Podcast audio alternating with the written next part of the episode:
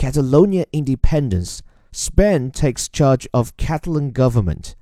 The Spanish government has stripped Catalonia of its autonomy and taken charge of its government.